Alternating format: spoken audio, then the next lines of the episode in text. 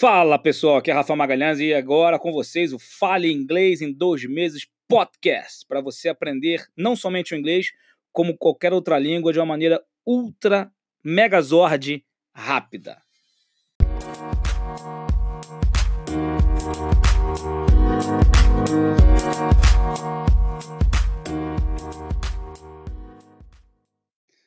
Primeiramente, você às vezes pode estar ouvindo esse áudio aqui agora, aqui, esse podcast, pensando, cara, é impossível, é impossível falar inglês em dois meses.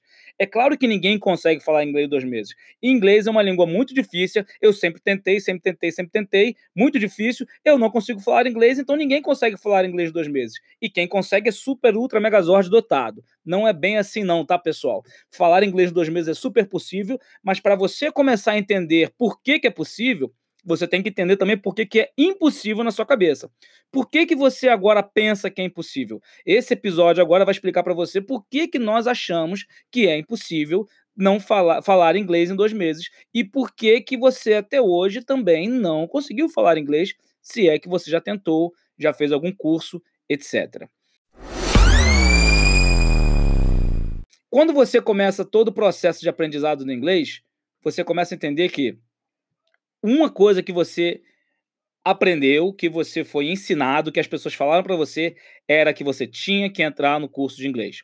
O inglês que você aprende na escola não serve. Você tem que entrar no curso de inglês, certo?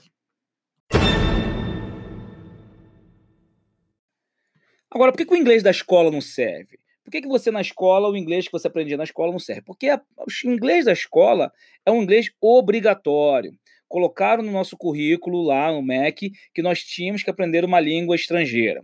Ponto. Porque nós precisávamos bater uma certa nota, o Brasil como país precisava bater uma certa nota, e aí por isso o, as escolas, o currículo brasileiro tinha que ser modificado, então inglês ou espanhol ou qualquer outra língua estrangeira tinha que se tornar parte obrigatória do nosso currículo, beleza? Quando eu fiz, por exemplo, Pedro II, eu tinha o francês, eu escolhi o francês na época, mas como todo mundo, aprende que quando você aprende uma língua estrangeira na escola, você não aprende nada, é só para poder passar na prova, eu também não aprendi francês na escola.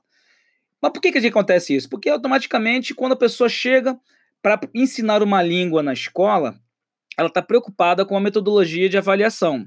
Ela está preocupada com uma avaliação no final, com uma nota, e você tirando aquela nota, você entra no currículo, você entra no seu boletim, e aquela média de notas é o que faz você um bom ou um mau aluno né?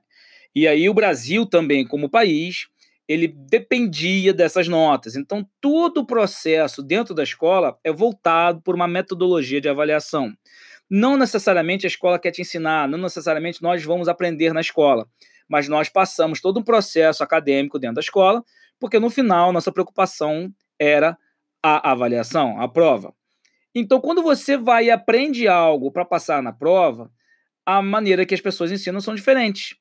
A maneira já começa a, a, a dificultar um pouco o processo. E quando você agora está tentando aprender não uma matéria acadêmica, porque língua, gente, língua não é uma matéria acadêmica, ela só se torna acadêmica depois que você já sabe utilizá-la. Por exemplo, todo mundo aqui sabe dirigir carro, mas o engenheiro mecânico não necessariamente tinha que saber dirigir carro para ser um engenheiro mecânico, mas fazia muito sentido na cabeça dele, uma vez que ele já conhecia a mecânica do carro, quando ele foi mexer com a mecânica si do carro, fica muito mais fácil para ele. Uma pessoa que nunca dirigiu e se tornou um mecânico, fica complicado para o cara entender o processo, mas uma vez que ele se torna um técnico em mecânica, ele já sabe dirigir o carro, fica muito mais fácil. Você também e eu também, quando nós fomos aprender a gramática portuguesa, quando nós entramos na escola e nós tivemos a matéria português, nós não tivemos a matéria português na escola para aprender português, porque nós já sabíamos falar português. A matéria na escola português era para ensinar-nos a língua portuguesa de forma acadêmica.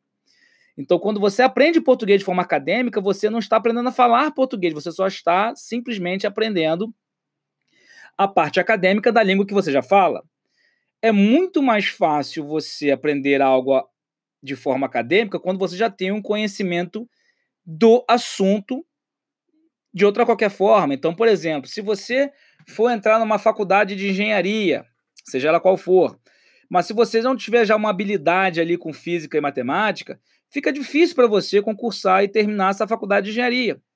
Você já tem que ter um conhecimento, uma habilidade é, identificada de matemática e física para você depois fazer a parte mais é, científica do assunto engenharia. A matemática ali e a física se torna apenas uma habilidade sua para você conseguir então aplicar aquela habilidade em prol de uma engenharia, de uma ciência aplicável. Perfeito? A língua é a mesma coisa. Para você conseguir aplicar a língua de forma acadêmica, você já tem que ter um conhecimento prévio, uma habilidade prévia, prática daquele assunto. Você já tem que ter uma habilidade, senão fica muito difícil você aprender aquele assunto de forma acadêmica. Você imagina agora você entrar numa faculdade de direito ou numa faculdade de letras, português, etc., ou então uma faculdade de história ou geografia, mas você sempre foi um péssimo aluno nessas matérias fica muito difícil para você. Então, se você já não tiver uma habilidade prévia, fica difícil para você aprender qualquer coisa de forma acadêmica.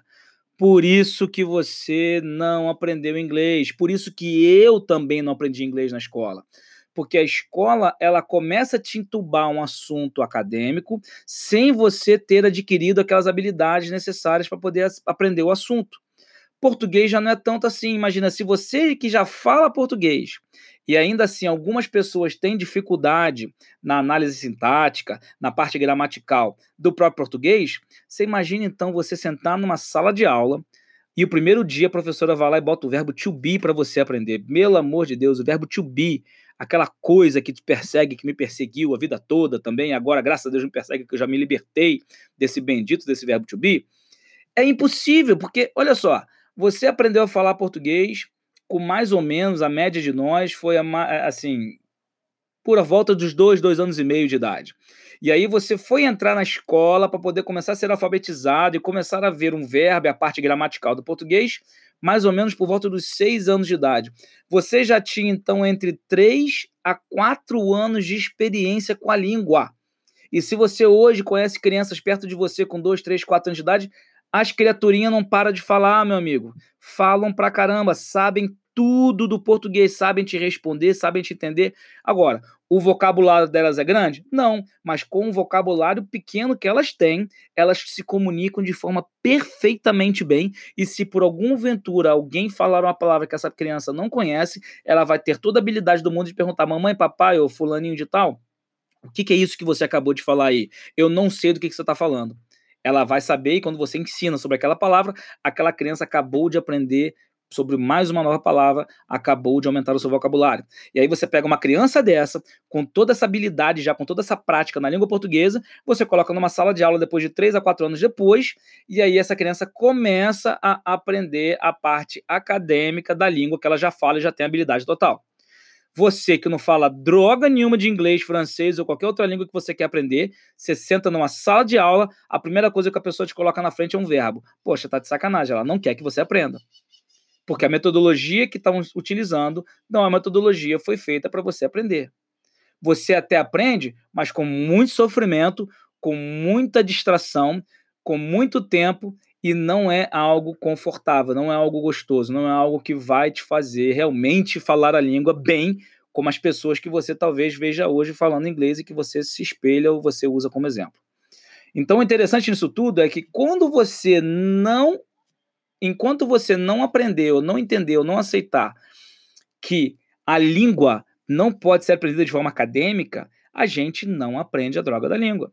Eu vou te dar outro exemplo. Se você tentasse aprender a andar de bicicleta de forma acadêmica, você nunca ia aprender a andar de bicicleta. Você ia saber como se anda de bicicleta. Ah, você tem que equilibrar, você tem que sentar no banco, você tem que segurar no guidão, você tem que pedalar e vai pedalando e acreditando que a gravidade vai te manter e a inércia vai te manter em pé. Ponto. Só que quer dizer que você sabe andar de bicicleta? Não. Você pode até entender como funciona o mecanismo de andar de bicicleta, mas você não anda de bicicleta até o dia que você resolve pegar na bicicleta e começar a pedalar ela.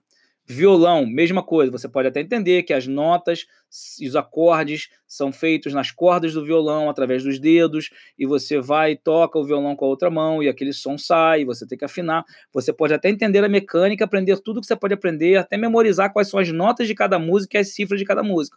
Porém, você só vai tocar o violão quando você pegar a mão do violão e praticar. Mesma coisa é carro, gente. Quando você aprendeu a dirigir carro, quando eu aprendi a dirigir carro, a gente não sentou e começou a estudar um livro da mecânica do, do, do, veículo e de como apertar a embreagem, soltar devagar enquanto você acelera com o pé e você muda a marcha, você olha para o retrovisor. Não, você pode até ter ido para a sala de aula para aprender as leis do trânsito e as técnicas de, e as regras de boa conduta no trânsito. Porém, você só aprendeu a dirigir quando você sentou no carro e começou a dirigir. E essa prática física é o que diferencia o aprendizado da língua. Quando você entende que aprender língua, quando nós entendemos que aprender língua é igualzinho a aprender bicicleta, você começa então a diferenciar o aprendizado acadêmico do aprendizado motor. É um assunto aonde vai mexer com a sua inteligência motora, não com a sua inteligência acadêmica. E essa inteligência motora é que faz toda a diferença. Então, para a gente entender, você não aprendeu inglês até hoje, um dos motivos é porque sempre considerou o aprendizado da língua como um aprendizado acadêmico e não como um aprendizado motor. Quer falar inglês? Aceite, entenda e começa a olhar para o aprendizado da língua como aprendizado motor. Beleza, pessoal? Esse então foi o primeiro episódio do Fala Inglês em Dois Meses podcast com o Rafael Magalhães e até a próxima. Fique com Deus e até logo.